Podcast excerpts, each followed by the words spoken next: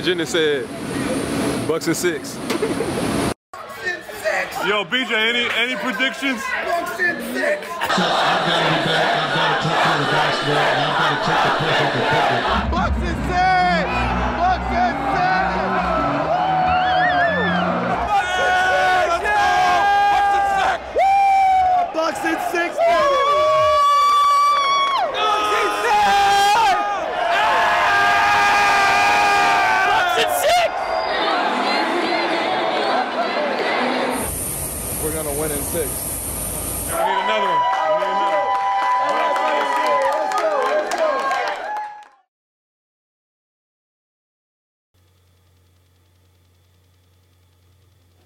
Ja, History was made in Milwaukee vergangene Nacht und darüber wollen wir heute natürlich sprechen bei 5D Show Nummer 6. Wer ist das?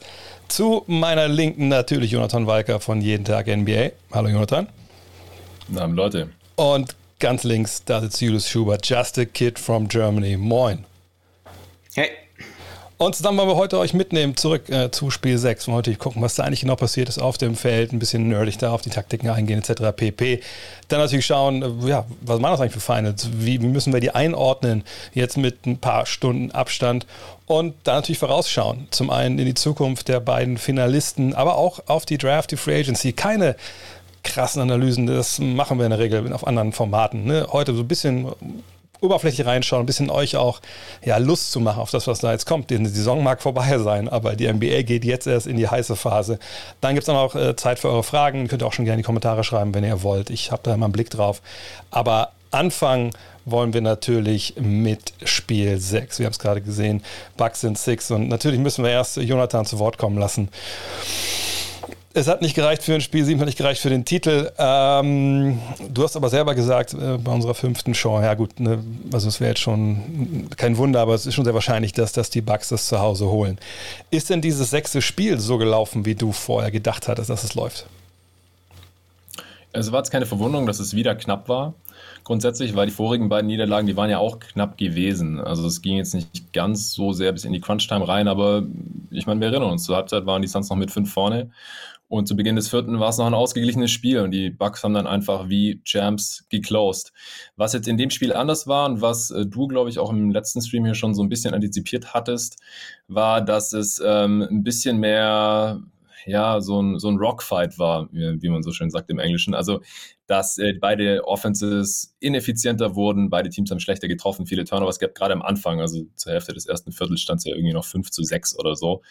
Ähm, also, die Offenses, die sind da ein bisschen beide eingebrochen und im Endeffekt hat Janis dann natürlich mit einer richtig heftigen Finals MVP-Performance nochmal mit 50 Punkten historische Leistung von ihm dieses sechste Spiel entscheiden können. Und äh, das, das war schon ein sehr, sehr würdiges letztes Spiel und auch für die Milwaukee Bucks als Champ, finde ich.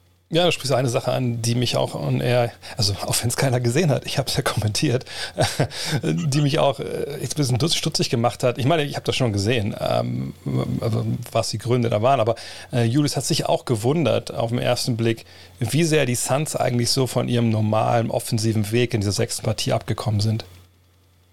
Ja, dass sie von ihrem offensiven Weg ein bisschen abgekommen sind, das hat man nicht erst in diesem Spiel gesehen. Das hat sich in den letzten Finalspielen schon angedeutet, dass, dass ihre offensive Identität, das, was sie das ganze Jahr über so stark gemacht hat, ähm, so ein bisschen verloren ging, viel davon mit Chris Paul. Und vor allem zu Beginn des, ähm, des Spiels, Jonathan hat es angesprochen, viele Turnover, vielleicht auch die Aufregung. Ähm, man war, man, man hat schulzlich gespielt, ähm, Würfe nicht getroffen, die, die normalerweise vielleicht reingingen. Und ich hatte das dann auch getwittert, diese, diese Identität, ähm, diese Zielstrebigkeit, die, die haben sie da wirklich vermissen lassen. Und ähm, diese Teamspielweise, ähm, dass man zielstrebig die Schwachstellen des Gegners angegriffen hat, dass man, dass man den defensiven Gameplan des Gegners ausgehebelt hat, das, was sie das ganze Jahr über und speziell in den Playoffs auch schon so stark macht. Das konnte man zu Beginn nicht ganz sehen. Sie haben es dann im, im zweiten Viertel wiedergefunden, ähm, als sie dann diesen Run äh, gemacht haben, um aufzuholen. Aber das war offensiv weit weg von, von dem, was sie da normalerweise können. Und ähm, ja, auch einer der Gründe dafür, warum es jetzt nicht gereicht hat und man vier Spiele am Stück verloren hat. Ja, ich fand vor allem krass, wie sie, wie sie Devin Booker im Griff hatten und, und was für Würfe auch stellenweise nicht gefallen sind. Ich glaube, Monty Williams hat es auch während der Partie mal kurz gesagt, man sagt, wir kriegen eigentlich ganz gute Würfe, aber, aber die, die, gehen halt nicht rein. Also gerade kurz vor Schluss waren ja ein paar Dinger, wo man eigentlich aufs gewundert hat, okay, der war jetzt nicht drin. Das ist natürlich schade, weil es wäre nochmal knapper geworden. Aber bevor wir natürlich mhm. über Booker so sprechen, müssen wir äh, über Jannis sprechen. Ähm, jemand hat schon angesprochen, 50 Punkte. Ich habe äh, im dritten Viertel gesagt, so nach den ersten drei, vier Angriffen, ich bin mal gespannt, wann Jannis sagt, okay, das habe ich mir jetzt lange noch angeschaut, jetzt reicht's. Hier, kann, hier läuft gar nichts bei uns. Jetzt mache ich mein Ding, jetzt nehme ich mir die Andre Ayton vor und ich schaue mal, was die Suns noch so auf, auf Lager haben. Und da ist es ja auch echt genauso gekommen. Und äh, da gab es ja auch ein paar echt krasse Szenen. Ich erinnere mich an eine Sache bei dieser Zone, wo, wo Aiden quasi allein gelassen wird in der Zone. Keiner hilft bei diesem Drive ähm, von Janis. Jonathan, hättest du dir da noch mehr oder andere Gegenwehr gewünscht oder war das so, so ein Fall, wo man sagt, okay, nee, das ist halt Janis Antetokounmpo, das ist nicht umsonst zweifacher MVP, Finals MVP und jetzt Champion. Da war einfach dann, dann die Messe gelesen, weil er einfach, ja, weil es keinen gab, der ihn so hätte verteidigen können, dass er eben da in dem Fall nicht 50 macht, wenn er das will. Also gegen Janis in der Verfassung und er hat jetzt einfach in diesen Finals seinen besten Basketball seiner Karriere gespielt. Ich glaube, da gibt es nicht wirklich zwei Meinungen. Ähm, da ist er wirklich sehr, sehr schwer zu stoppen. Ich hätte mir trotz, trotzdem manchmal gewünscht, auch weil bei den Bucks ja mal wieder die Dreier nicht gefallen sind und auch abseits von Janis niemand 20 Punkte gemacht hat. Die Zeitmeister hat, glaube ich, Mittel gemacht mit 17, dass man vielleicht noch mehr die Zone zustellt und ihn noch mehr doppelt oder triple teamt, einfach nur damit man den Ball aus seinen Händen bekommt, spätestens wenn er auf dem Weg zum Korb ist. Ähm, normalerweise, wenn Janis seine Freiwürfe nicht so gut trifft, hätte ich vielleicht gesagt, mehr faulen, aber das war ja an dem Tag auch keine Option. Also 17 von 19 war er, glaube ich, am Ende. 90 äh, Prozent seiner Freiwürfe auf einmal getroffen, eigentlich auch völlig aus dem Nichts. Das äh, unglaublich. Ich finde, das ist auch nochmal so ein Zeichen, wie locked in er einfach auch war, also wie mental er bereit war für diese Championship und dann auch einfach immer wieder beide Freiwürfe reingehauen. Das haben wir so von ihm auch noch nicht gesehen und deswegen würde ich wahrscheinlich unterm Strich dazu tendieren, man konnte ihn nicht wirklich besser verteidigen. Und auch die Bucks, ich habe es ja vorhin angesprochen, wie die Suns, die waren in dem Spiel offensiv jetzt auch nicht besonders effizient, obwohl Janis ja diese sehr effizienten 50 rausgehauen hat. Also die Defense der Suns insgesamt, die war schon okay, aber sie hätte vielleicht noch ein bisschen mehr sich auf Janis konzentrieren können. Ich fand auch, dass Janis, ähm, wir haben die Szenen mal rausgesucht, seine 50 Punkte hier. Ich, ich fand auch, dass, dass diese Performance, die wir da gesehen haben, dass das im Endeffekt war das so die Verlängerung ähm, der Evolution der Bugs in, in, diesen Playoffs. Wir haben hier schon oft noch drüber gesprochen, was das für eine schlampige Mannschaft war. Auch in den Finals noch. Ne? Also, ne, wenn wir uns eine erste Viertel da war, Spiel 5 oder Spiel 4 was erinnern, ne, wo sie da früh in Rückstand geraten.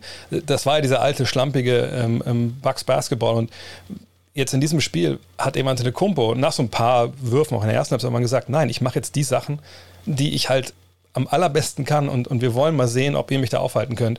Und ich habe mich auch gewundert, dass sie nicht ein bisschen mehr Hilfe geschickt haben und vielleicht gesagt haben, oh, komm, dann schießt halt die Dreier rein, aber der macht halt nicht 50.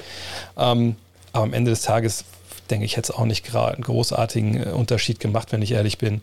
Denn, ey, wie der drauf war, und du hast angesprochen, die, die Freiwürfe, so lockt in wieder, war auch den, als er darauf angesprochen wurde, dann in der äh, Pressekonferenz, wo er meinte, ja, Leute haben mal gesagt, ich treffe meine Freiwürfe nicht. Ja, mache ich jetzt auch so. Allein das zeigt mir, dass das ja einfach das war für den das Spiel seines Lebens. So, und so hat er auch gespielt.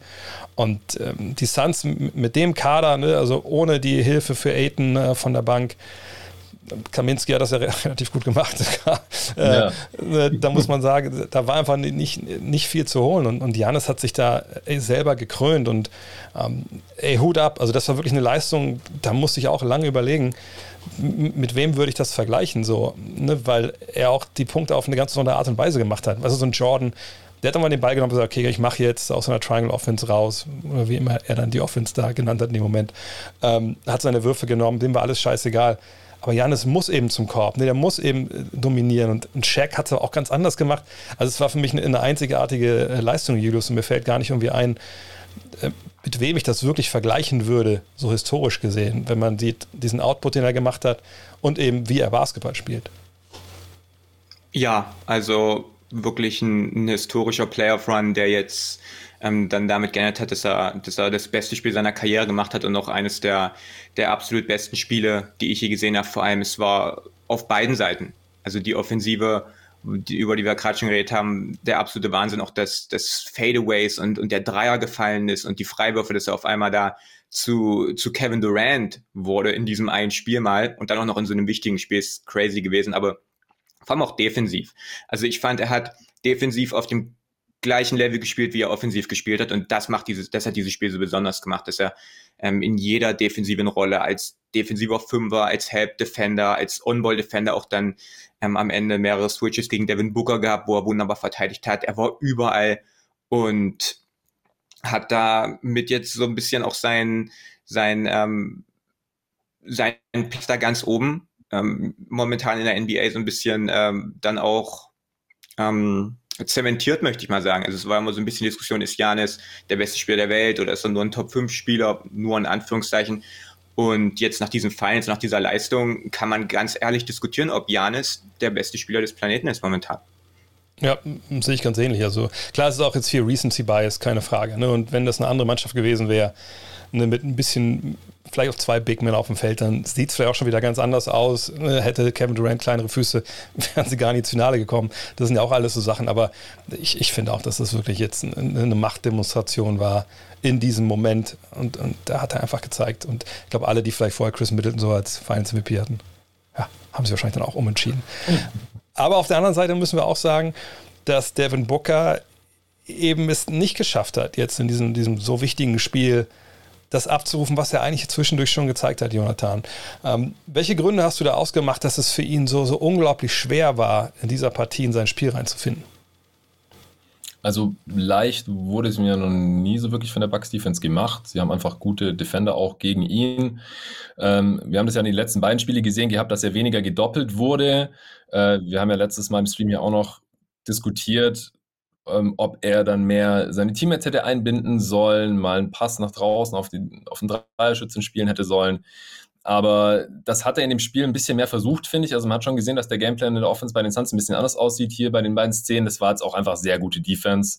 Also ein bisschen sloppy vielleicht, aber die Turnovers, ich meine, das eine Mal geht halt Middleton in die Passing Lane, hier trifft er einen relativ offenen Dreier nicht. Ja, er hat halt auch manchmal seine Offenheit, ne? aber 0 von 7 von Downtown.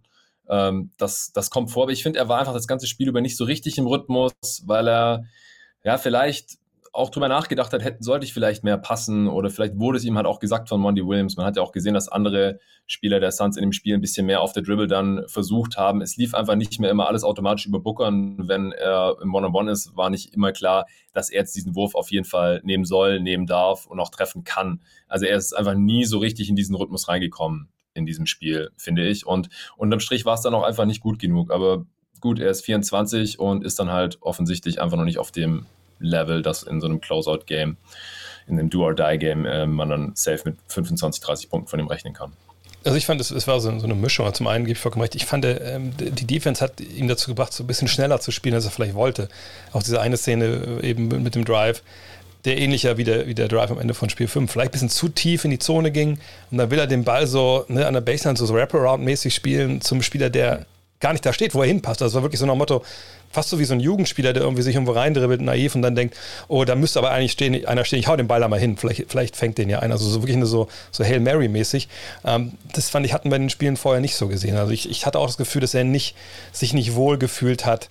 Äh, und das dann einfach auch, wie gesagt, freie Dinge. Am ganz Schluss war da auch noch einer, der wirklich frei war, der wichtig gewesen wäre, ging halt auch nicht rein. Und vielleicht ist dann wirklich so ein bisschen auch äh, die mangelnde Erfahrung. Das waren seine ersten Playoffs und das war das wichtigste Spiel seines Lebens wahrscheinlich, ähm, die er zu Buche geschlagen hat. Ähm, Julius, was siehst du vielleicht bei ihm so für äh, Punkte jetzt nach diesem Finals, wo du sagen würdest, okay, der ist jung, der wird besser werden und genau diese Bereiche, die muss er halt auch verbessern? Ja, also erstmal noch zu dem, zu dem Thema gerade. Der ganz große Unterschied, glaube, glaube ich, war auch, dass, dass er von Drew Holiday verteidigt wurde, primär. Also Holiday am Anfang an Chris Paul gestartet. Die Suns haben dann einen guten Job gemacht, ähm, Holiday wegzuswitchen von, von äh, Chris Paul. Und dann haben die, ähm, und dann haben die Bucks gesagt, okay, dann stellen wir Holiday jetzt an, an ähm, Booker dran. Und er hat halt Booker vollkommen aus dem Spiel genommen.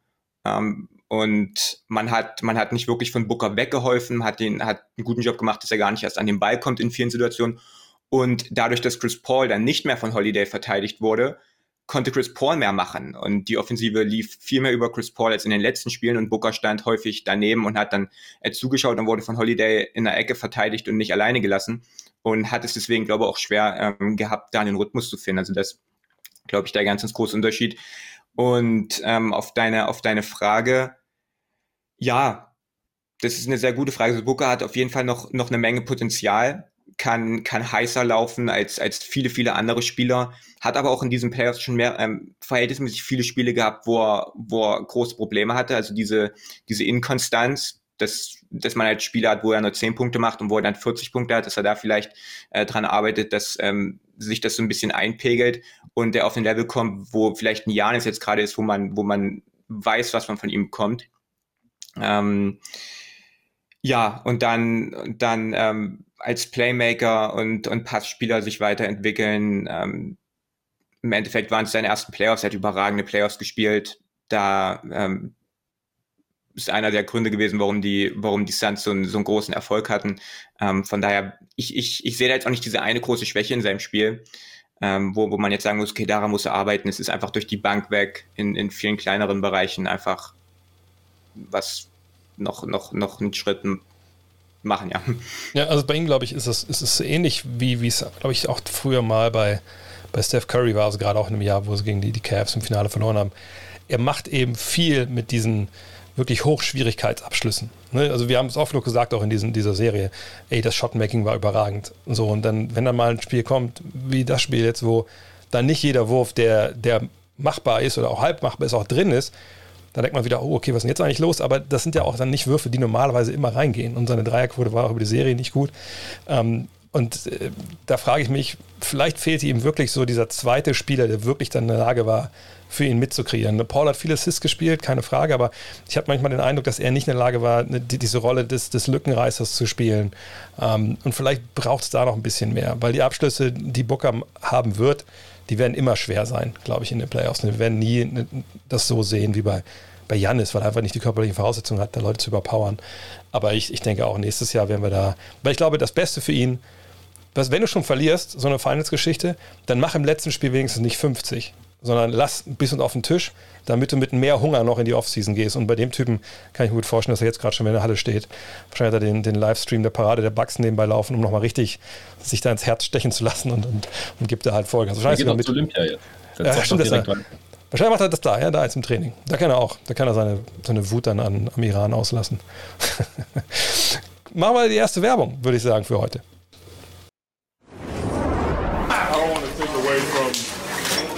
come and congratulate you guys as a man, as a coach. Um, you guys deserve it. And um, I'm, I'm, thankful for the experience. You guys made me a better coach. You made us a better team. Congratulations.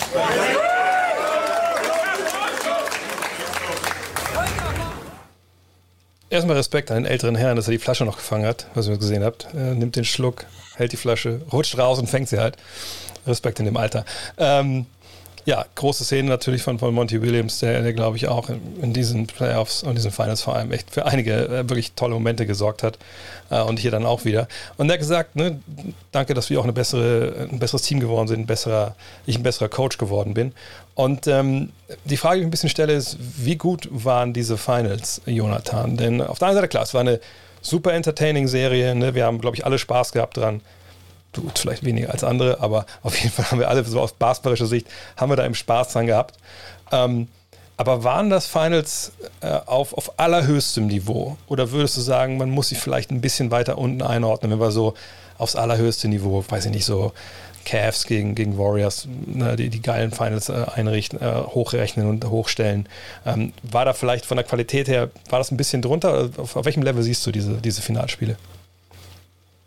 Ja, also von der Team- und Spielerqualität reicht es jetzt natürlich nicht an äh, LeBron Cavs gegen die All-Time Warriors da ran, weil ich meine, die Warriors waren einfach eins der besten Teams aller Zeiten. Manche sagen das beste Team aller Zeiten, wenn man sich die Teamqualität einfach anschaut.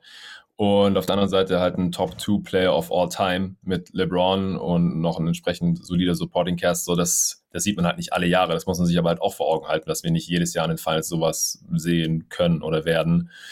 Und auf der anderen Seite finde ich aber halt, wir haben zum Beispiel hier die beiden besten Playoff-Defenses in diesen Finals gehabt und auf der anderen Seite haben jetzt aber beide Teams sehr effizient auch gescored hier in diesen Finals. Das heißt, die haben die jeweils andere Defense auch zu einem guten äh, Stück ausgehebelt. Und ich, ich fand, die Finals waren auch sehr unterhaltsam und es war ein sehr hohes Level an Basketball. Also die ersten zwei Spiele für mich als Suns-Fan natürlich top, 2-0 Führung. Äh, dann hatten wir den Blowout der Bucks und jetzt ja drei sehr spannende und eng umkämpfte Spiele auch, die streckenweise wirklich in beide Richtungen hätten ausgehen können. Und ich denke, rückblickend werden wir irgendwann sagen, hier hat Janis, der wahrscheinlich am Ende einer der besten Spieler in der Geschichte der NBA gewesen sein wird, seinen ersten Titel geholt und eine absolute All-Time-Performance hingelegt, auch Zahlen aufgelegt, die wir so noch nie gesehen haben über einen Playoff-Run, noch nie gesehen haben über eine Finals-Serie und 50 Punkte in den Finals, das äh, sieht man auch sehr selten, ist jetzt der erste seit ähm, LeBron und, und Jordan auch gewesen. Äh, auch in einem Closeout-Game mit 50 Punkten war der erste seit Bob Pettit. Also, ja, das ist schon alles historischer Stuff hier. Natürlich halt, wie gesagt, gegen ein Team wie die Phoenix Suns, die jetzt auf der anderen Seite halt nicht den Spieler hatten, der konstant auf diesem MVP-Niveau agiert hat. Dafür ist Booker halt noch ein bisschen zu grün, zu jung, haben wir gerade besprochen. Und Paul vielleicht zu alt. Er hat es einfach ja, auch nicht mehr ja. konstant gebracht. Sonst kam da halt niemand mehr. Das ist vielleicht dann ein bisschen schade. Aber unterm Strich waren es hier schon, schon sehr starke Finals, denke ich. Siehst du es ähnlich, Julius? Ja, sehr, sehr, sehr starke Finals auf einem sehr hohen Niveau, ähm, was, was die Spiele angeht, was, was die Leistung der Coaches auch angeht auf beiden Seiten. Wir haben ein paar Finals-Momente erlebt, vor allem von Janis, an die wir uns noch sehr, sehr lange erinnern werden. Ähm, aber Jonathan hat es auch schon gesagt, also ich bin da 100% bei ihm, dass, dass diese Finals vom, vom Personal her, von den, von den Superstars her und von den, von, von, von den Kadern her nicht auf dem Level der, der Golden State gegen Cleveland Zeiten waren. Aber das ist halt auch was ultra Besonderes gewesen. Also, dass, dass diese Warriors ein All-Time Great Team und die Cavs, die man da auch absolut nicht unterschätzen sollte, die auch wahnsinnig gut waren. Ähm, 2016, 17 rum vor allem. Und sowas kriegt man halt nicht immer und sowas ist super besonders und ähm, es wäre nichts Besonderes, wenn, wenn, wenn wir das in jedem Jahr bekommen würden. Von daher sind es jetzt nicht die, die hochklassigsten Finals gewesen, die ich, die ich je gesehen habe, ähm, aber, aber Finals auf, auf einem super hohen Niveau trotzdem. Ja, ich, ich fand auch, dass sie super unterhaltsam waren. Ich glaube, wenn ich eine Sache äh, anzeigen sollte, die mich gestört hat als akuter Allmann, äh, wäre es äh, die, die, Tiefe oder die mangelnde Tiefe beider Mannschaften. Denn ich glaube, gerade wenn wir uns an, an, an Cavs gegen Warriors zurückerinnern oder auch, auch Heat gegen, gegen Dallas oder so, dann muss man sagen, das waren halt Kader, da konnte auch mal ein Trainer sagen, nee, heute spielt Deshaun Stevenson 30 Minuten. So, weil heute denke ich, das ist besser für uns, wenn der äh, spielt. Oder JJ Barea fängt jetzt an. Ne? Also so diese Winkelzüge mit Leuten von der Bank, dass man nochmal was verändert hat, das hat man hier, glaube ich, nicht gesehen. Ich glaube, Frank Kaminski, können wir uns einigen, zählt da nicht. Und äh, das war ein bisschen schade, aber das war eben auch eingepreist, sage ich mal, mit diesen Kadern, äh, die es halt jetzt geschafft haben. Und das ist aber auch nicht schlimm, weil es, es war einfach ne, trotzdem äh, auch, das Ding ist ja, Finals wären ja auch, glaube ich, nur geil, wenn die beiden Teams ungefähr auf einem Level sind und sich eben fordern. So, und es waren beides halt äh, eine dünne Kader, kurze Rotation mit, mit guten Spielern, auf verschiedenen Positionen auch guten Spielern. Und, und so gab es halt den Schlagabtausch. Ähm, hat sicherlich auch geholfen, dass die, die Bugs in Spiel 1 eben nicht so wirklich mitgemacht haben, also jedenfalls defensiv nicht so, wie sie es danach gemacht haben. Aber ich fand auch, das ist eine Serie, da soll mir gesagt, niemand kommen mit einem Sternchen oder ähnlichen Geschichten. Das war schon, das war geil, das war legit und, und hat wirklich auch Spaß gemacht, äh, die sechs Partien. Aber das ist ein gutes Stichwort, da können wir auch mal nach vorne schauen jetzt direkt, weil das ist ja dann, ist einfach so ein Profisport, ne? wenn du Meister geworden bist, eine äh, Stunde später geht es um die nächste Saison und das ist jetzt hier auch so. Und ähm, vielleicht jetzt mal mit, fangen wir mit Julius an. Sind die Bugs für dich äh, Favoriten 2022 auf den Titel? Also einer der Favoriten. Ähm, bleibt Budenholzer, das war ja lange jetzt auch, auch, auch ein Thema. Ich denke wahrscheinlich ja. Äh, wie, wie, können sie sich verstärken? Wo, wo, müssen sie sich vielleicht auch verstärken für, vor der nächsten Saison? Ja, die Bugs sind, sind auf, jeden Fall, auf jeden Fall Favorit in dieser Form, so wie der Kader jetzt zusammengestellt ist, mit einem Janis in dieser Form, mit einem Budenholzer, der gezeigt hat, dass er legit ist als Playoff-Coach. Ähm, der Top-Favorit in meinen Augen nicht. Also ich denke, dass es im, im Osten auf, auf die Nets und Bucks äh, hinauslaufen wird, soweit man das jetzt beurteilen kann für der Free Agency. Da kann natürlich noch super viel passieren. Ähm, ich denke aber, dass sie, dass sie auf jeden Fall wieder um die Finals mitspielen werden. Und wir haben das ja in der letzten Show gesagt, sie sind jetzt gerade ähm, in ihrer, in ihrer Topform, da wo man jahrelang drauf hingearbeitet hat. Und ähm, von daher glaube ich, dass die Bucks über die nächsten Jahre hinweg ähm, immer ein Team sind, mit dem man rechnen muss. Ich denke, Budenholzer hat seinen Job auch gesichert, ja. ähm, wenn er wenn er bleiben möchte. Und ich habe noch nichts irgendwie Gegenteiliges gehört, dann dann sollte er auch bleiben und dann hat er sich auch verdient zu bleiben. In meinen Augen, wenn er natürlich sagt, er, er, er möchte gehen, er will beenden. Jetzt gerade, wenn sie ganz oben sind, dann muss man das respektieren. Aber wie gesagt, habe ich jetzt noch nichts gehört. Nee, er hat ja selber, das hat selber gesagt, wir müssen es nochmal machen. Also da denke ich, dass, das, ja. dass er das schon meint, wir müssen alle zusammen nochmal machen. Und, und der Kader hat jetzt nicht, nicht irgendwelche riesigen Schwachstellen glaube ich. Ich glaube, in der Spitze wird man nicht super viel verändern wollen. Da hat man jetzt drei Spieler gefunden, die auch zusammen harmonieren. Ich denke einfach, dass es solche Kleinigkeiten sind, wie, dass man sich vielleicht auf auf den kleinen Guard-Positionen verstärkt, dass jemand wie Jeff Teague vielleicht nicht unbedingt NBA Finals Minuten spielen muss. Ähm, aber das ist jetzt auch schon, schon das Einzige. Man hat jetzt auch nicht großartig viel Cap Space oder, oder junge Spieler, die extrem verlockend sind für, für die anderen Teams. Also einfach da vielleicht irgendwie, irgendwie ein Veteran, Veteran holen zum Minimum oder mit der Mid-Level Exception. Ähm, solche Geschichten halt. Ich meine, gut, sie haben mit Portis und, und Forbes zwei Free Agents, wo man mal abwarten muss. Ich glaube, gerade Portis mit seiner Vorgeschichte, dass er da auch viel äh, Geld verloren hat, weil er ein bisschen, ja, ein bisschen hochgepokert hat vielleicht. Ich denke, wenn da ein gutes Angebot kommt, dann ist er vielleicht weg. Äh, ansonsten hältst du natürlich, du hältst auch Forbes mit seiner Dreierquote in der regulären Saison. Und was wir nicht vergessen dürfen, Dante DiVincenzo kommt ja noch dazu. So, und dann bist du ja bei einer Truppe, der hätte ja locker diesen Final spielen können. Da müssen wir nicht drüber reden. Wenn der spielt, spielt Teague wahrscheinlich keine einzige Sekunde. Ich meine, Jeff Teague ist NBA-Champion. Das ist, das, also das, das, muss man sich eigentlich mal am Tag zehnmal sagen, weil dann merkt man, dass alles möglich ist in der Welt.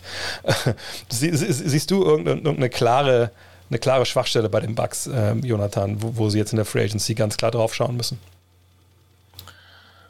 Ja, also ihr habt es beide schon gesagt, die Tiefe auf jeden Fall, äh, so ein bisschen Backup, Playmaking, aber Julius hat es gerade schon angesprochen, also die Bucks haben halt echt überhaupt keinen Cap Space, die sind jetzt schon vor der Free Agency in der Luxury Tax drin für die nächste Saison, weil halt äh, Holiday und Janis mit ihren Extensions und Middleton, der auch ordentlich verdient, die, kost, die drei kosten allein schon über 100 Millionen.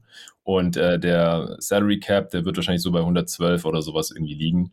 Und Brook Lopez ist auch noch mit 13 Millionen. Da sind die schon drüber quasi. Also die haben auch keinen Cap Space. Und dadurch, dass sie in der Luxury Tax drin sind, haben sie dann auch nur die Taxpayer Mid-Level Exception. Es sind nur knapp 6 Millionen, also auch nicht die volle Mid-Level, die knapp 10 Millionen ist. Da sind die Optionen dann schon relativ dünn. Jetzt haben sie ja den Vorteil, dass sie amtierender Champ sind. Das heißt, da schließt sich dann vielleicht jemand an, der sagt, komm, hier habe ich Bock, äh, mich auf die Bank zu setzen. Sie müssen auch Tucker eventuell halten. Dann ist die Frage, was will der an Kohle haben? Will man dem das zahlen? Aber ja, grundsätzlich muss ein Upgrade her gegenüber ja, Forbes, Teague, so Portis hast du gerade erwähnt, könnte aus seinem Vertrag aussteigen, 3,8 Millionen, kriegt er auf dem freien Markt wahrscheinlich jetzt hier als äh, auch frisch gebackener Champ von jemand anderem mehr. Also das, das wird alles relativ spannend, äh, aber wenn die Vincenzo zurück ist, haben sie zumindest mal keine riesigen Lücken im Kader, die sie schließen müssen. Ja, dann kommen wir direkt mal zu den Suns, weil ähm, da haben wir auch gesprochen, auch nicht der, der tiefste Kader äh, aller Zeiten und da ist die Großpersonal Jonathan natürlich Chris Paul. Ähm, ne, er kann, was waren es, 44 äh, Millionen nächstes Jahr verdienen, äh, eine Spieleroption, hat mehr oder weniger, glaube ich, auch schon gesagt, ja, würde wahrscheinlich eher nicht nehmen, die Option, er will einen neuen Vertrag. Äh, soll er bleiben, wird er bleiben, wie, wie siehst du seine Personalie? Also es gibt die, ähm, die Möglichkeit, dass er vielleicht doch nicht aus dem Vertrag aussteigt, wenn man sich mit den Suns halt vorher einig wird und abspricht, du bleibst jetzt drin und dafür kriegst du deine Verlängerung für die folgenden beiden Jahre.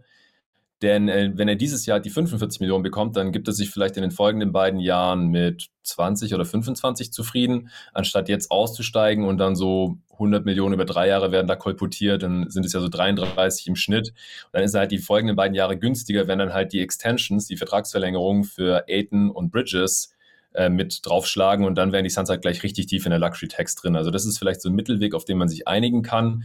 Ansonsten, ja, er kann aussteigen und kann dann im Prinzip machen, was er möchte. Entweder halt für viel Kohle bei den Suns verlängern oder er sagt, ja, hat jetzt hier nicht hat irgendwie nicht geklappt und seine Familie lebt ja auch nach wie vor in LA. Und da gibt es auch zwei Teams, die ganz gute Titelchancen haben könnten. Die haben halt kein Cap Space, die können ihm halt maximal ähm, irgendwie die Mid-Level-Exception anbieten und dann würde er halt richtig viel Kohle liegen lassen. Und da frage ich mich halt, kann er sich das als Präsident der Spielergewerkschaft erlauben, zu sagen, hey, ich verdiene die Saison nur 10 Millionen, wenn ich eigentlich hätte 45 Millionen haben können?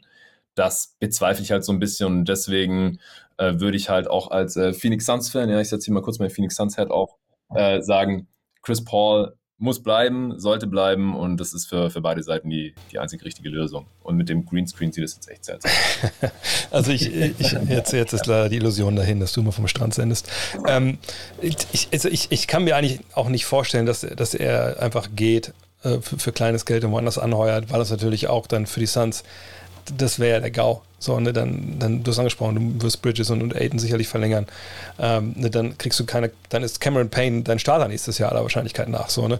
Ähm, ne, und dann, den man dann, auch verlängern muss. Ja, den man auch verlängern muss, genau.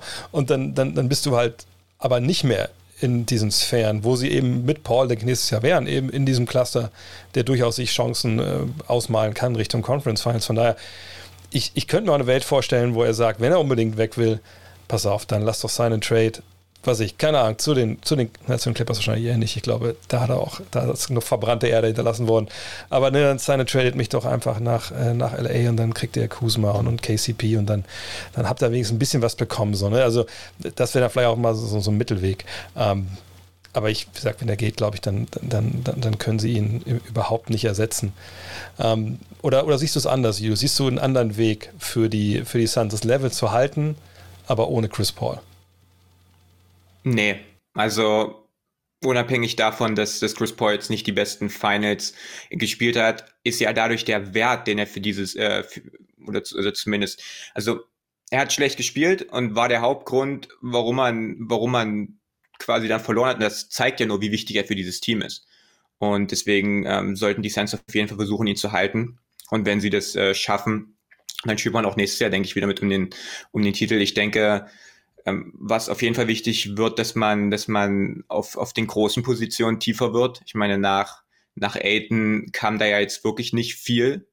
Ähm, klar, die ganzen äh, Verletzungen haben das, haben die Probleme noch ein bisschen mehr aufgedeckt, aber das ist auf jeden Fall was, ähm, womit die Suns ähm, dann auch nächstes Jahr wahrscheinlich wieder Probleme bekommen, wenn man, wenn man dann vielleicht gegen die Lakers spielt oder ähm, ja, jetzt vor, vor allem gegen die Lakers, die ja dann auch viel, viel Größe und Physis mitbringen, dass man da einfach sich noch Spieler holt, die da dagegen halten können. Und ähm, ja, das, das wäre so das, was ich machen würde, einfach gucken, dass man noch ein Backup-Center bekommt, ähm, um dann ähm, auf alle möglichen Matchups gut reagieren zu können. Ja, das ist, glaube ich, auch die größte Baustelle. Vor allem, meine, Dare Scharic viel später in der Saison hätte man sich keinen Kreuzbandriss zuziehen können. Wer weiß, wann der überhaupt wieder eingreifen kann. Nicht, dass er das Allheilmittel wäre oder gewesen wäre auch in dieser Serie, aber ne, der wird erstmal auch ausfallen. Aber vielleicht gönnt er sich ja das Produkt, für das wir jetzt die Werbung machen und dann geht alles viel, viel schneller. Ja, Jamarant, der braucht das wahrscheinlich am allerwenigsten, aber Chris Paul, Darius Scharic. Ne? Und wenn ihr es braucht, kicks.com gibt es die Produkte von Hyperice. Wir wollen ein bisschen äh, vorausblicken. Mal weg jetzt von den Finals, weil die sind echt Yesterday's News im wahrsten Sinne des Wortes. Und als nächstes haben wir die Draft vor der äh, Brust. Wir haben die Free Agency ab dem 2. August vor der Brust. Und wir haben natürlich ähm, jetzt diese heiße Phase, wo all die Teams, die vielleicht denken, oh, wir sind auch nur einen Spieler davon entfernt, die nächsten Suns zu sein, die jetzt sagen können, okay, diesen Spieler holen wir uns jetzt und wir schauen, äh, was da geht. Ähm, Jonathan, was erwartest du für eine Offseason? Sie ist ja quasi schon gestartet mit dem Trade von, von Kemba Walker, aber ähm, wie würdest du das sehen? Wird es eine Offseason sein, die über die Free Agency sich definiert, über Trades, über die Draft? Was wird so die wichtigste Phase sein in den nächsten Wochen?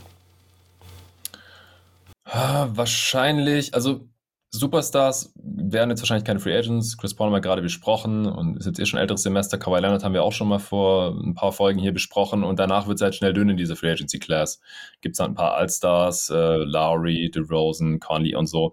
Aber wahrscheinlich wird sich jetzt hier, was die Contender, die Titelanwärter Landschaft in der Liga angeht, nicht besonders viel tun über Free Agency Signings. Also wenn dann per Trade, müssen wir halt schauen, will Lillard jetzt wirklich getradet werden, wird Simmons noch getradet, wobei, wenn der zu einem Team kommt, dann sind die jetzt auch nicht automatisch Contender oder sowas. Äh, da ist dann eher die Frage, wie gut ist Philly danach? Also ich würde fast sagen, dass sich ein Team, das ist dann halt nicht kurzfristig, sondern langfristig jetzt am ehesten über die Draft äh, neu definieren wird, dann halt über Cunningham, Mobley, vielleicht Green, vielleicht auch jemand, den man jetzt heute noch gar nicht so auf dem Schirm hat. Und es ist ja gleich schon nächste Woche Donnerstag.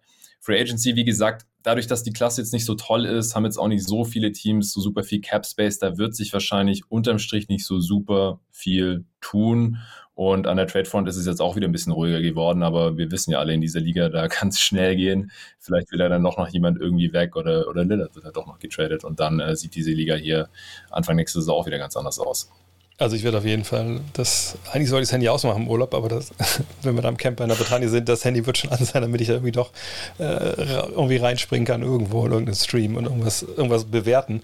Weil ich glaube, und dann gleich kann Julius noch sagen, was, was er davon von hält. Ich glaube schon, also du hast richtig angesprochen, es gibt nicht überbordend viele Teams mit, mit viel Cap Space, aber es gibt halt schon ein paar. Ähm, allerdings denke ich, bei den allermeisten, die viel Cap Space haben, so die Spurs, äh, die Thunder, ich glaube nicht, dass die den großartig benutzen werden, um sich zu verstärken. Das, ist, sind halt Teams, die entweder komplett im Neuaufbau stehen oder halt ne, den Neuaufbau wahrscheinlich gerade so ein bisschen jetzt starten, je nachdem, was die Spurs mit der Rosen machen, äh, wie sie das halt sehen. Die Knicks, ja, die waren zwar in den Playoffs, aber die sind jetzt auch nicht ein Spieler da entfernt, sage ich mal, ganz oben mit reinzugreifen.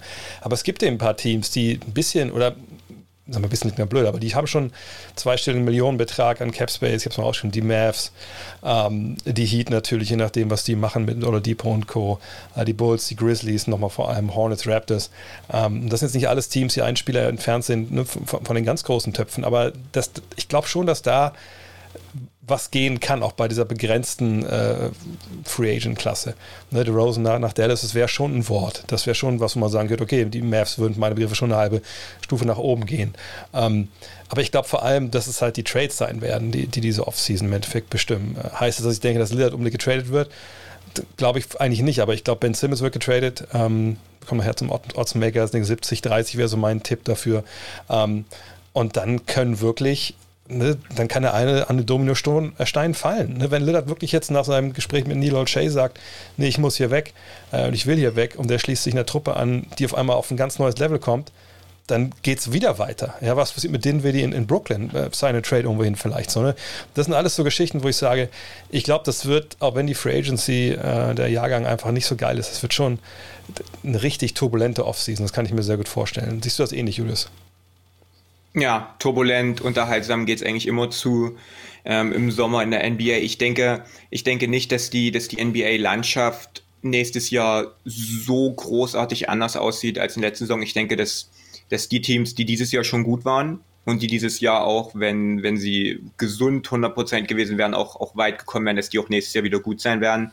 Und ich sehe jetzt auch momentan noch nicht dieses eine Team, was, was dieses Jahr nicht gut war und dann nächstes Jahr äh, sofort zum, zum Contender wird. Und ich glaube, dafür sind auch gar nicht genug, genug Spieler ähm, oder so richtige Difference Maker dann auf dem Markt. Wenn Rosen macht vielleicht ein, ein gutes Team wie Dallas dann zu einem, zu einem sehr guten Team, aber er macht jetzt kein schlechtes Team zu einem, zu einem sehr guten Team. Diese Spieler gibt es eigentlich jetzt in, in der Free Agency Klasse überhaupt nicht. Ähm, wenn man jetzt mal Kawhi, der der wahrscheinlich bleibt und dann halt äh, Chris Paul ein bisschen ausklammert.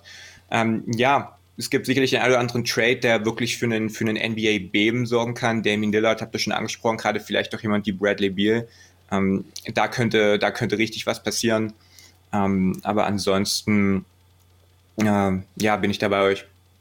Ich meine, eine Sache, die ich mir auch schon überlegt habe, ne, eigentlich ist es auch ein relativ, finde ich, komisches Jahr, wenn man sich überlegt, du hast Lowry, du hast Rosen, Mike Conley, der wahrscheinlich, kann wahrscheinlich bleiben wird in Utah, aber ne, weiß man ja nicht. Ähm, das sind ja eigentlich drei Mann, die tolle Qualität immer noch haben.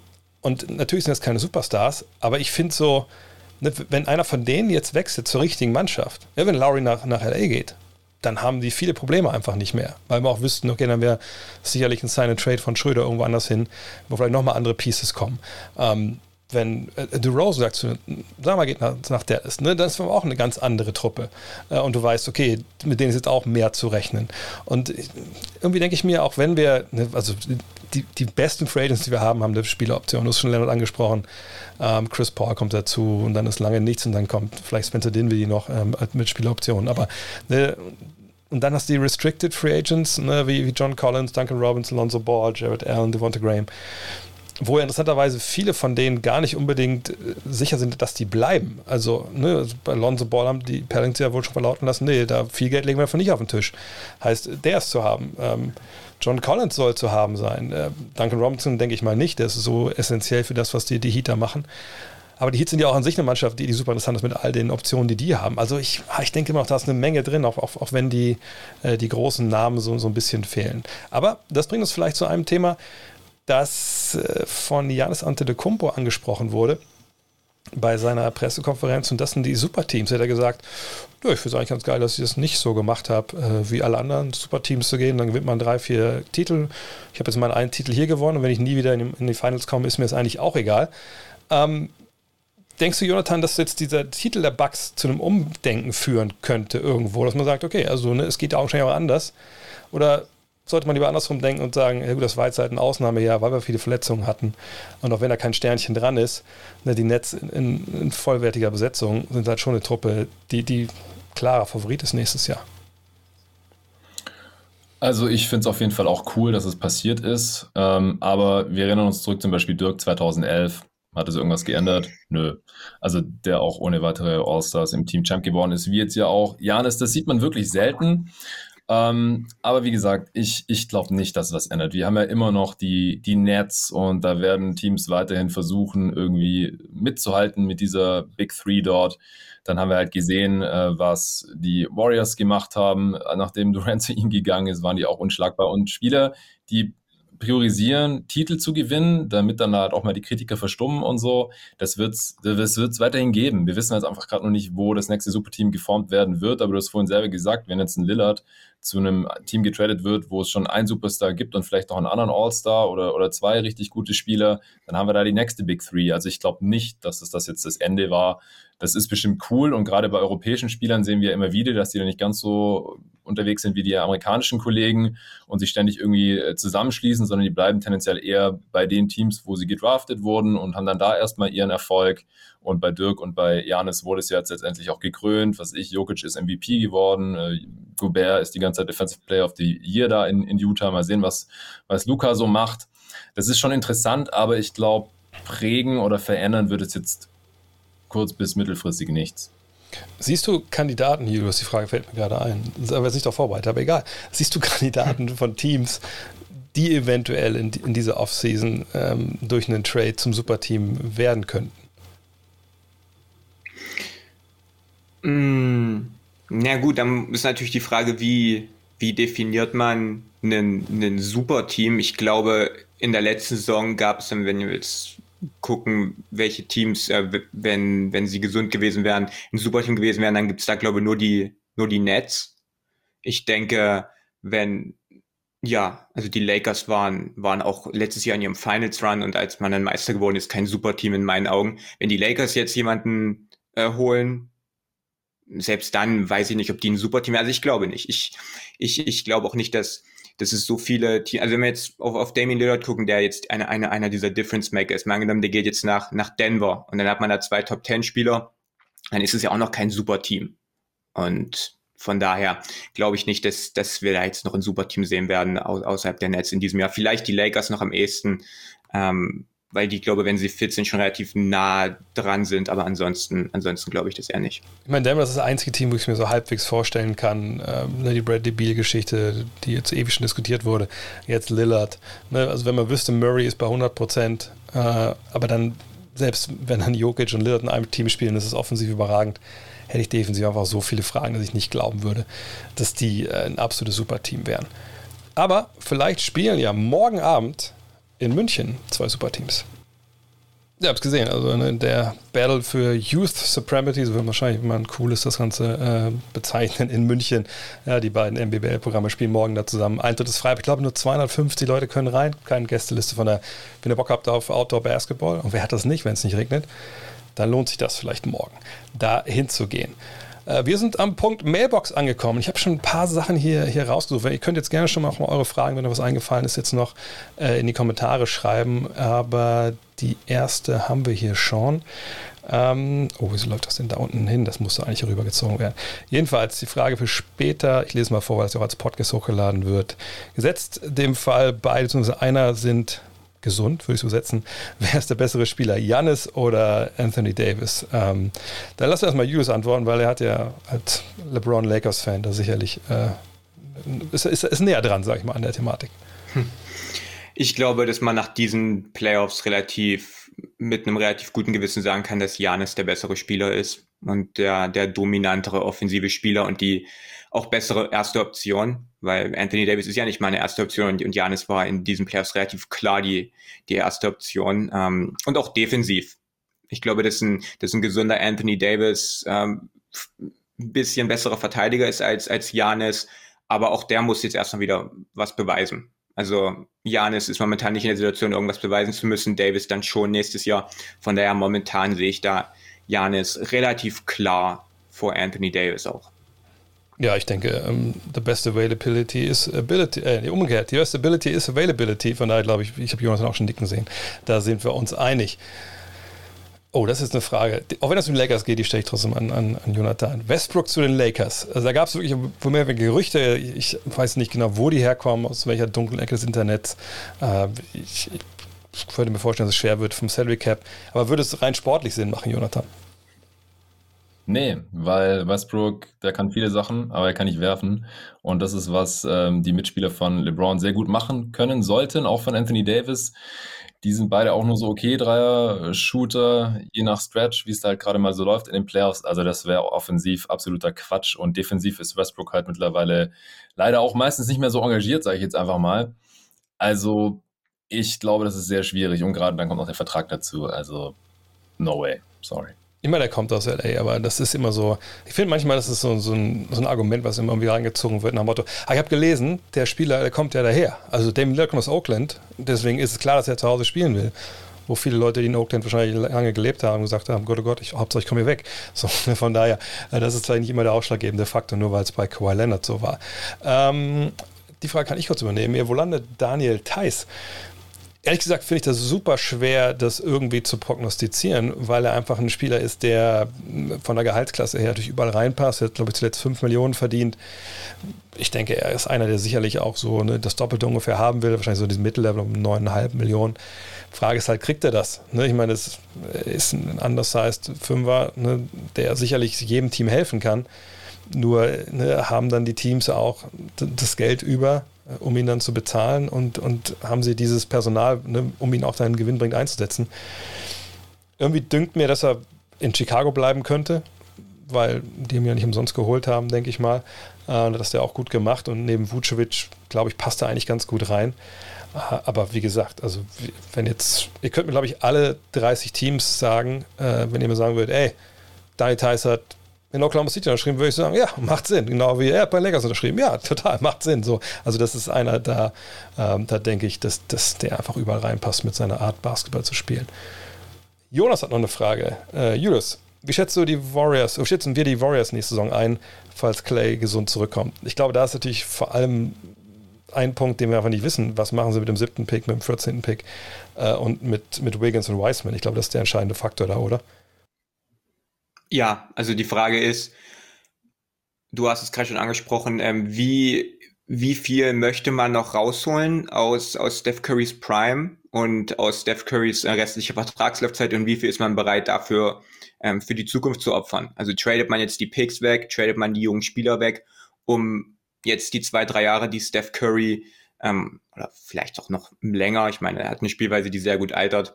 Aber um jetzt noch aus Steph Curry, aus Steph Curry das Maximum rauszuholen und ihm die, die, die besten Chancen zu geben, noch Meister zu werden, oder guckt man hier schon Richtung Zukunft? Das ist ähm, eine Entscheidung, die man treffen muss. Ich denke, wenn man die Entscheidung trifft, dass man dass man noch mal einen Titel-Run machen möchte und dass man alles tun wird, um, um Meister zu werden, dann hat man ähm, Steph Curry in dieser Form ist einer der absolut besten Spieler der, der Welt. Das dürfen wir nicht vergessen, nur weil er jetzt nicht in Playoffs war. Wenn Clay Thompson auf sein Niveau zurückkommt oder auch nur in die Nähe dahin, dann, dann, dann ist es auch ein hervorragender Spieler. Draymond Green ähm, passt da wunderbar rein. Und wenn man da dann jetzt noch jemanden holt, der, der ein Win-Now-Spieler ist, vielleicht einen All-Star-Level-Spieler irgendwie bekommen kann, dann ist es ein Team, was nächstes Jahr auf jeden Fall um Heimvorteil mitspielt und mit dem man auf jeden Fall auch rechnen muss im Westen. Ja, denke ich auch. Ekati wird noch eine Frage zu den Suns, deswegen stelle ich dir an Jonathan. Ähm, wird Phoenix an CP3 festhalten? Das haben wir gerade schon geklärt, wahrscheinlich schon. Was werden müssen sie ändern, um seine Defensivstärke zu kompensieren, um vielleicht nächstes Jahr Champion zu werden? Das finde ich eine sehr interessante Frage. Ja, das ist eine interessante Frage. Also, was wir teilweise gesehen haben, ist, äh, dass die Suns dann äh, Bridges auf Holiday gestellt haben, um oder allgemein Chris Paul einfach versteckt haben, auf dem schlechtesten Offensivspieler geparkt haben, aber als sie halt ihn einmal kurz gegen Drew Holiday gestellt haben zu Beginn des Spiels, hat er gleich Feuer gefangen. Das ist tatsächlich schwierig. Ich kann mir vorstellen, dass er jetzt in den Finals oder in den Playoffs irgendwie besonders schlecht verteidigt hat, weil er halt irgendwie nicht mehr richtig fit war oder irgendwie durch war. Also, dass es jetzt nicht sein Durchschnittslevel sein wird, aber er wird halt nicht jünger. Also besser wird er wahrscheinlich äh, jetzt die nächsten Jahre auch nicht mehr. Wahrscheinlich braucht man mittelfristig einen spielbaren, guten Guard-Defender. Eigentlich hat man Javon Carter, aber der ist offensiv einfach zu ungefährlich. Und Campaign wiederum, der kann halt Chris Paul defensiv auch nicht entlasten. Also muss man sich vielleicht sogar überlegen, ob man, wenn man einen besseren Defender bekommen kann als Backup, Playmaker, dass man Campaign vielleicht ziehen lässt und dafür einen anderen reinholt. Die Suns haben ja zum Beispiel auch die Mid-Level diese Offseason. Ja, natürlich auch leichter gesagt als getan. Haben wir noch eine Frage, wo, wo habe ich sie jetzt hingesteckt hier? Ja, ähm, sind die Grizzlies äh, das interessanteste Team für die nächste Suns-Geschichte?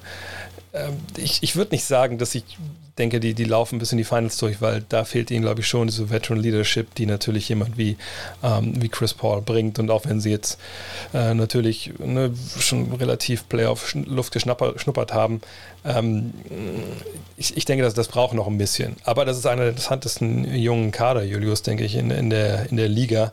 Und ich würde mich nicht wundern, wenn das wenn wir in sechs Monaten sitzen und sagen, guck mal, die Grizzlies, das ist das Team, was dieses Jahr den, den größten Sprung gemacht hat. Ja, ich glaube, die Grizzlies jetzt in der abgelaufenen Saison und die, und die Suns in dieser Bubble-Saison ähm, sind, glaube ich, gar nicht so weit weg. Ich glaube, das sind zwei Teams, die man relativ gut miteinander vergleichen kann. Und die Suns haben dann jemanden wie Chris mhm. Paul bekommen, der der optimale Spieler für dieses Team. Und wenn mal angenommen, ohne, ohne dass das jetzt irgendwie ein Gerücht ist oder so, Chris Paul wechselt jetzt zu den, zu den Grizzlies nächstes Jahr, der fit sicherlich mit, mit äh, Ja Morant ist nicht so gut wie der mit Devin Booker, aber wenn jetzt die, die Grizzlies jemanden bekommen, wie Chris Paul, so einen Anführer, dann ähm, ja, ja, auch wenn ich glaube, dass Chris Paul ein bisschen besser ist als, als Lowry, aber so, so jemand zum Beispiel, ja, dann, dann ist das ein Team, was, was nächstes Jahr auch, auch äh, gut und gerne in die Playoffs kommen kann. Ob man da natürlich so einen erfolgreichen Run, Run hat, ist, ist dann die andere Frage. Aber das finde ich ein guter Vergleich, ja. Die Frage ist ein bisschen, wer, wer der Bocker in der Mannschaft ist, ne? der Typ, der wirklich dann offensiv da der total Feuer fangen kann. Aber wer weiß, Jumbo Rant hat auf jeden Fall da eine Menge Potenzial. Kommen wir zur letzten Rubrik heute, zu Oddsmakers. Muss ich erklären, das ist auch die blatantly geklaut hier von, von the Interruption aus den USA. Die macht es ein bisschen anders, aber wir haben uns das, also ich habe es einfach mich da angelehnt. Und zwar, ich habe hier vier Thesen. Ja, also ich frage immer, wie wahrscheinlich ist quasi, dass das und das passiert. Und ähm, ja, die beiden Herrschaften neben mir, die sind dann aufgerufen, da eine Prozentzahl ranzupappen. Was immer scheiße ist, gebe ich gerne zu als Journalist, wenn man sowas machen muss. Aber wir machen es trotzdem, weil es Unterhaltung ist. so, von daher. Wie wahrscheinlich ist es, dass die Brooklyn Nets nächstes Jahr Champion werden, Jonathan? Ja, ich hm. Also die Frage ist ja, ist es wahrscheinlicher als 50 Prozent, weil dann ist es ja wahrscheinlicher, dass es sie werden als jedes andere Team in der NBA, dann wären sie der absolute Favorit. Und im ersten Moment würde ich vielleicht sogar in die Richtung gehen, aber wenn ich da nochmal drüber nachdenke, ist, Irving ist immer noch verletzungsanfällig. Jetzt scheint Harden irgendwie verletzungsanfällig geworden zu sein mit seinem Oberschenkelding. Solche Sachen können sich ziehen, die werden alle nicht jünger. KD auch über 30, hat letzte Saison nur die Hälfte der Spiele gemacht. Und bevor ich sie zum absoluten Favoriten machen würde und über 50 Prozent gebe, würde ich gerne noch sehen, dass auch der Kader ein bisschen ähm, in der Defense noch verstärkt wird. Sie haben jetzt überraschend gut verteidigt in, in den Playoffs, auch gegen die Bucks, aber die haben da auch einfach, die Bucks, muss man nochmal sagen, die haben gegen die Nets noch nicht offensiv auf dem Niveau gespielt, wie sie es gegen die Suns gezeigt ja. haben. Und die Suns Defense ist eigentlich besser als die Nets Defense. Also, die haben da einfach nochmal zwei Gänge hochgeschaltet oder so. Und ich glaube, dass die Nets dann da auch größere Probleme gehabt hätten, defensiv mit Black Griffin gegen Janis und solche Geschichten. Also, da will ich erstmal noch die Offseason abwarten, bevor ich ihnen über 50 Prozent gebe. Deswegen sage ich jetzt mal 40. Oh, trotzdem natürlich weit oben ins Regal gegriffen. Wie siehst du das, Julius? Ja. Na, ich weiß nicht, man musste dann irgendwie die 100% auf, auf 30 Teams aufteilen, wenn ich, wenn ich da keinen kein, kein Gedankenfehler habe. Ähm, von daher wäre wär, wär ich, glaube in Richtung, in Richtung 30% gegangen, was ich glaube auch schon, was, was glaube nicht viel klingt, Aber aber was ich glaube, wenn man ja. das auf, ja, weil dann die anderen 29 Teams teilen sich dann die restlichen 70 Prozent. Es kann so viel passieren. Also ich glaube, ich glaube, ich bin jetzt auch nur bei 30, weil Jonathan so hoch war. Ich glaube, ich würde auf 25 Prozent gehen. Ich glaube, da würde ich. 25 hatte ich mir auch vorher überlegt, ja. Ich möchte eine Sache dazu sagen. Es ist, glaube ich, nicht so, dass James Harden auf einmal verletzungsanfällig ist. Es ist, glaube ich, wenn du bei einer Saison, wo 72 Spiele in quasi die Hälfte der Zeit gepresst werden, wenn du dann äh, nicht ins Trainingslager fährst, sondern ins Stripclub, dann verletzt du dich vielleicht auch während der Saison. So würde ich das sehen. Aber kommen wir zur, äh, zur nächsten Geschichte. Wie wahrscheinlich ist es, jetzt kann Julius mal anfangen, dass Janis Antetokounmpo Liga-MVP in der NBA 2022 wird? Ich halte es für sehr unwahrscheinlich. Ich glaube, dass Janis wieder einer der absolut besten Spieler sein wird. Aber A hat er ja schon zwei MVPs gewonnen. Und klar, es ist nicht nicht jetzt in den letzten beiden Jahren gewesen, wo man dann sagt, okay, dreimal miteinander wird eher schwer.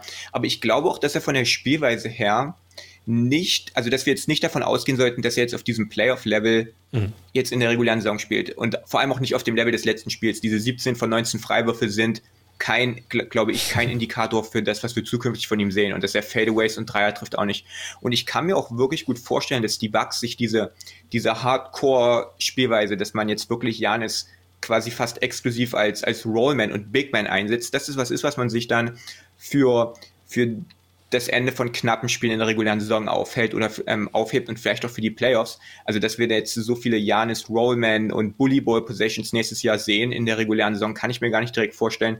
Dass er, ich, ich glaube, er wird viel rumexperimentieren, auch an, am Midrange-Wurf arbeiten, am Dreier arbeiten und da viele Würfe nehmen.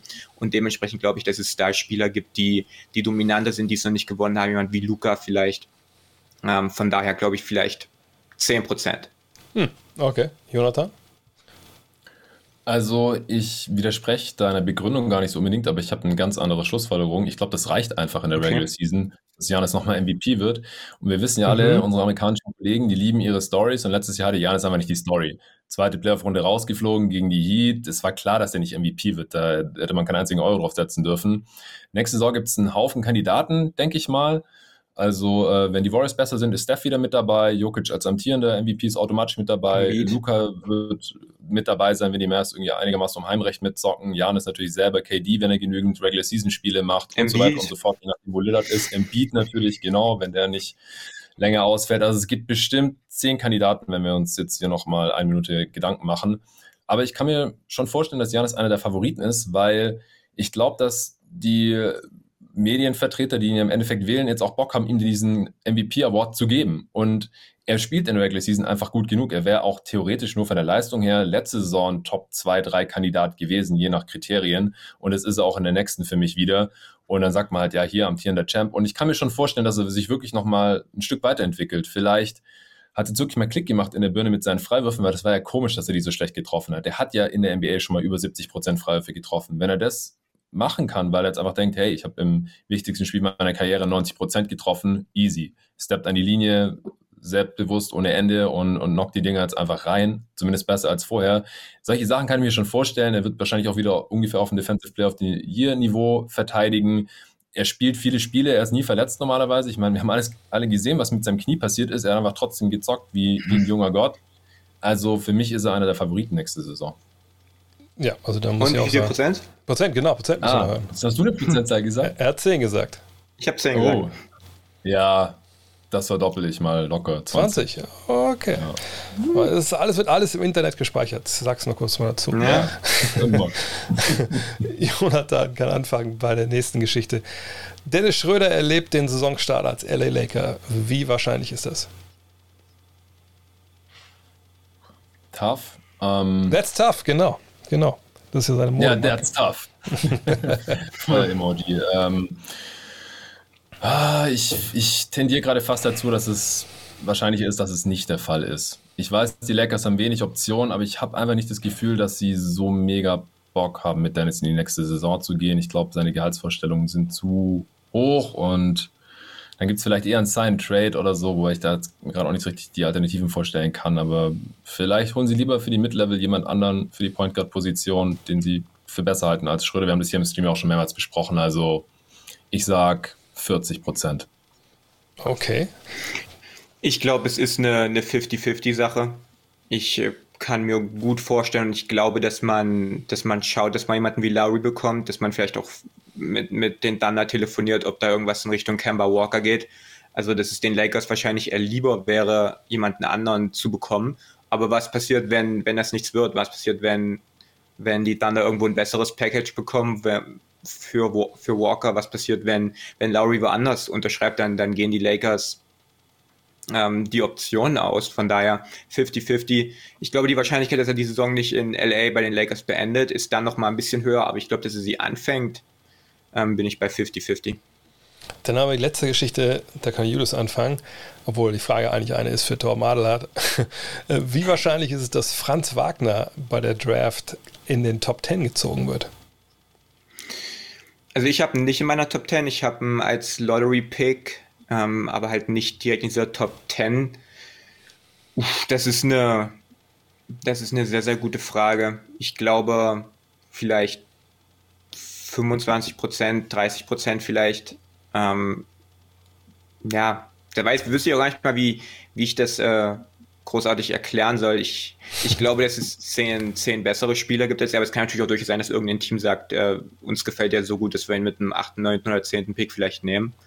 Ähm, von daher.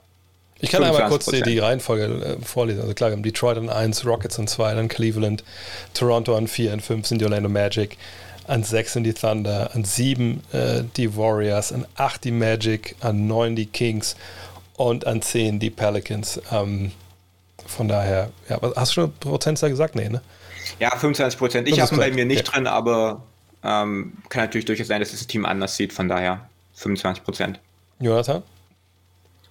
Also ich kenne ein paar Jungs, die haben ihn auf jeden Fall in ihrer Top 10 drin. Ich weiß, dass es halt drüben in den Staaten teilweise anders aussieht. Bei ESPN wird er gerade in 11 gemockt. Also ist echt sehr, sehr knapp. Aber gerade von den Teams, die du gerade genannt hast, kann ich mir schon vorstellen, dass er so, ja, vielleicht von den Kings, die jetzt endlich mal gewinnen wollen, die wollen jetzt vielleicht nicht so ein mega ja. Upside-Star-Potenzialspieler haben. Da würde er sehr gut reinpassen äh, oder die, die Magic mit ihrem zweiten Pick oder äh, wer war da noch mit bei? Äh, also Pelicans. OKC haben wir, wir haben äh, Pelicans, genau. Pelicans genau. zum Beispiel würde auch gut reinpassen. Ja, OKC glaube ich nicht. Ich glaube, die gehen ja auf ein äh, High Upside ja. Talent. Top mm. 5 und so, das, da brauchen wir nicht drüber sprechen. Also ich glaube, dass es tatsächlich 50-50 sein könnte. Bei den Warriors eher mit dem, da würde auch gut reinpassen, aber die haben ja noch den 14. Vielleicht hoffen sie ja, ja. dass er da ist. Ähm, ich, ich sag 50-50 ist das. Ich bin total gespannt. Ich hörte heute Vormittag einen Podcast mit meinem alten Kollegen Dean Walle aufgenommen. Äh, und der meinte, er hätte auch äh, von dieser Geschichte gehört, dass die Kings ihm versprochen, also diese Guarantee ausgesprochen haben, wir wählen dich an Nummer 9, wenn du da bist. So.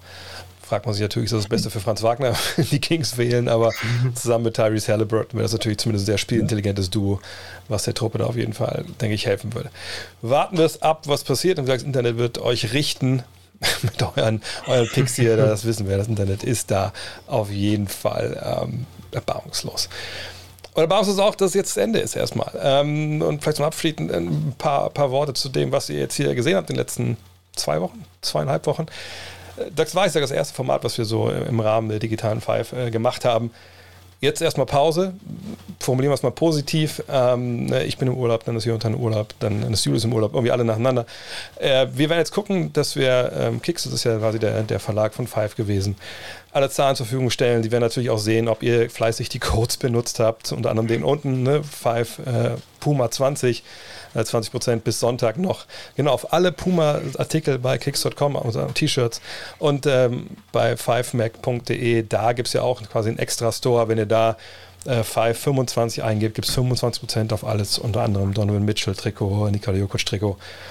Ja, und wir harren dann jetzt der Dinge, die da kommen. Ähm, ob es weitergeht, wie es weitergeht, das werden wir dann sehen. Vielen Dank an alle, die dabei waren, äh, fleißig auch äh, mitgemacht haben, geliked haben, kommentiert haben, gefollowt sind. Äh, Sobald es was gibt, ähm, sagen wir Bescheid auf jeden Fall. Dann werdet ihr uns auch wieder finden, denke ich. Wahrscheinlich dann erst so Richtung Saisonvorbereitung etc. pp. Ansonsten sind natürlich äh, Julius ähm, ähm, YouTube-Kanal ist offen, denke ich. Jonathans Podcast-Kanal mhm. ist offen. Meine Kanäle sind auch alle offen. Von daher, wenn ihr es wissen wollt, genau, schaltet euch in die Kamera, können wir Werbung machen. Das ist doch hier das ist eine einzige Werbeveranstaltung, ohne Geld dafür zu kriegen. Von daher, wie gesagt, äh, haut alles rein, was ihr könnt. Äh, eure digitale Power. Äh, wenn euch was gefällt bei Kicks, äh, kauft es gerne mit den Codes und dann hoffen hoffen wir, dass wir uns alle, das meine ich jetzt nicht nur euch alle draußen, sondern auch uns drei, uns relativ bald wiedersehen, weil es hat super Spaß gemacht, fand ich. Äh, Wäre wär ja, extrem schade, ja. wenn das nicht mehr, äh, nicht mehr geben würde. Ähm, ja, wir können es nicht entscheiden. Hoffen wir, dass es weitergeht. Und für alle, bis zum nächsten Mal. Ciao. Bis dann. Jetzt muss ich nur gucken, wie das hier ausgeht. Jetzt, man sollte denken, ich weiß das. Da ist der Knopf. Ciao.